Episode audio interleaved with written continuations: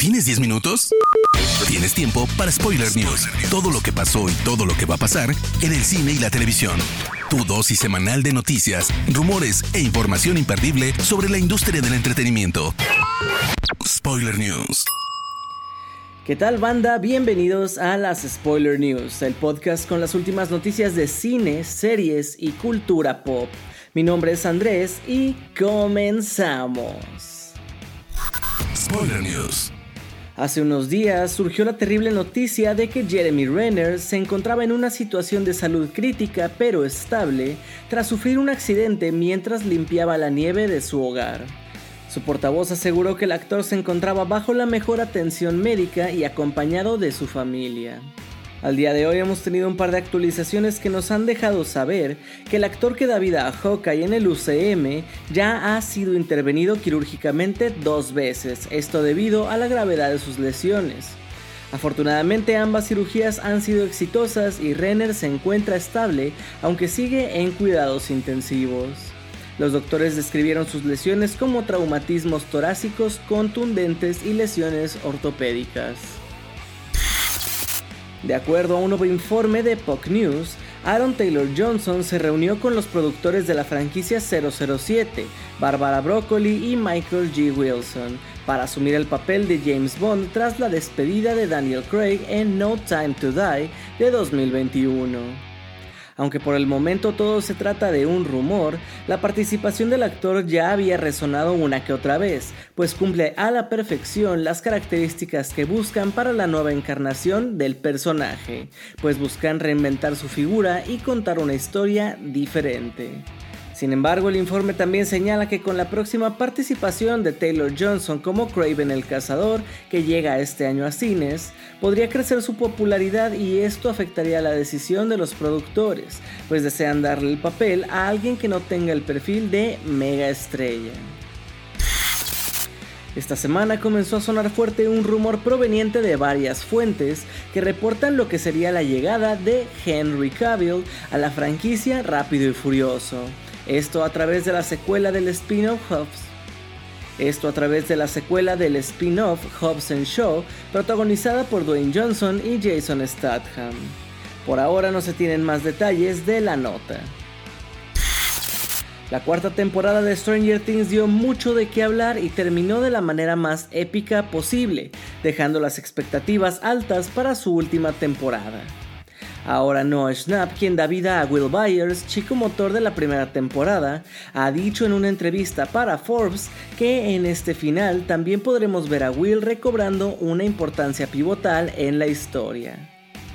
Estoy muy emocionado por lo que viene, creo que los guionistas han hecho un gran trabajo con Will y han tratado cuidadosamente todo lo que quieren llevar a cabo. La manera en la que han cerrado la serie es perfecta y como todo empezó con Will, terminará con Will. Fueron las palabras del actor estadounidense. Jeff Stewart tiene claro que Vikingos Valhalla va a perdurar en el tiempo pese a lo sensible que se encuentra el gatillo de Netflix a la hora de cancelar series con éxito como 1899, o al menos ese es el plan del guionista y showrunner del spin-off de Vikings.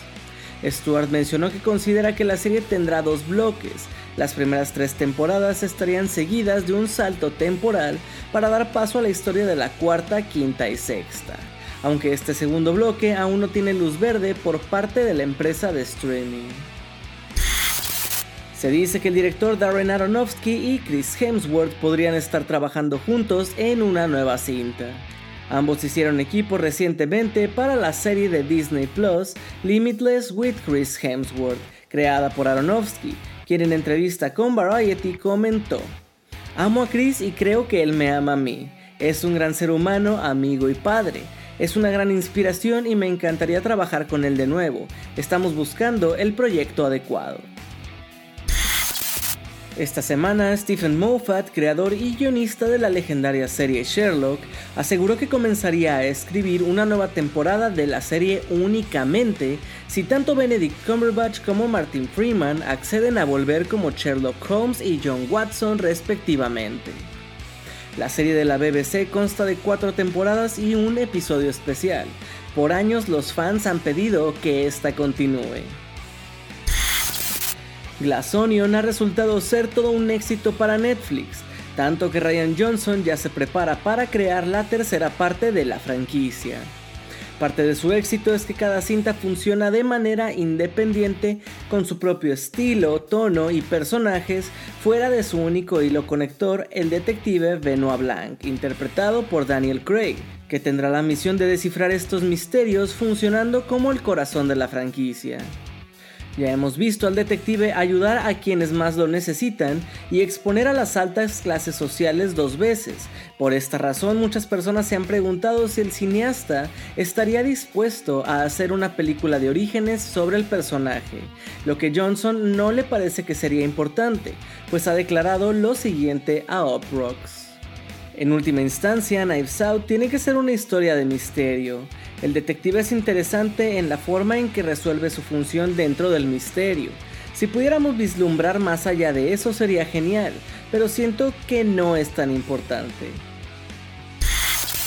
Entre las próximas adaptaciones de videojuegos que tenemos se encuentra Assassin's Creed.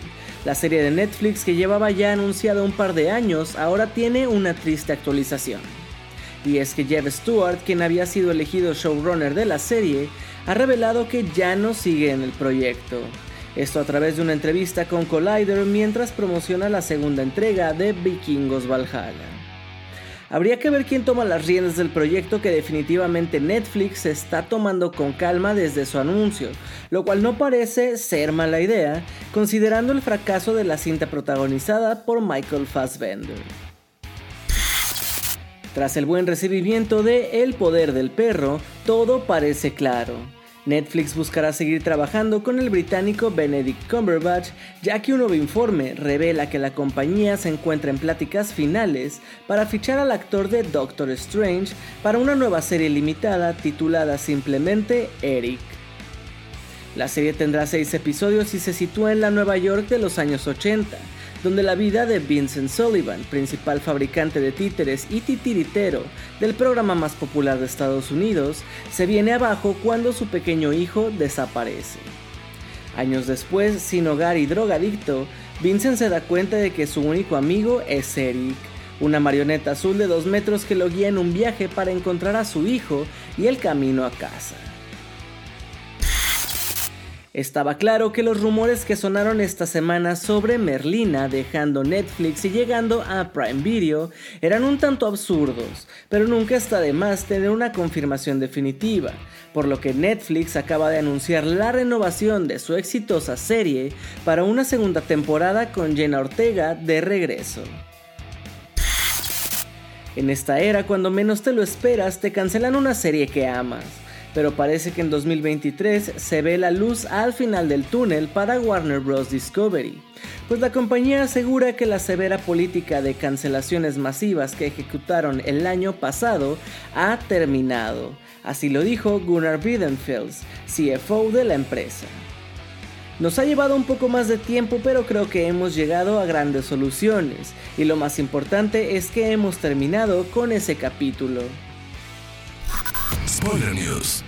Gente, hasta aquí las noticias más importantes de esta semana.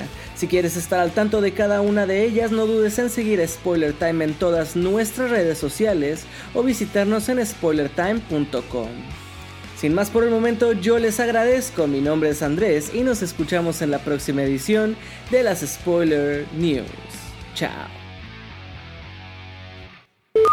Termina Spoiler News y comienzas la semana informado. Te esperamos el próximo lunes a primera hora para ponerte al día en menos de 10 minutos. Spoiler News.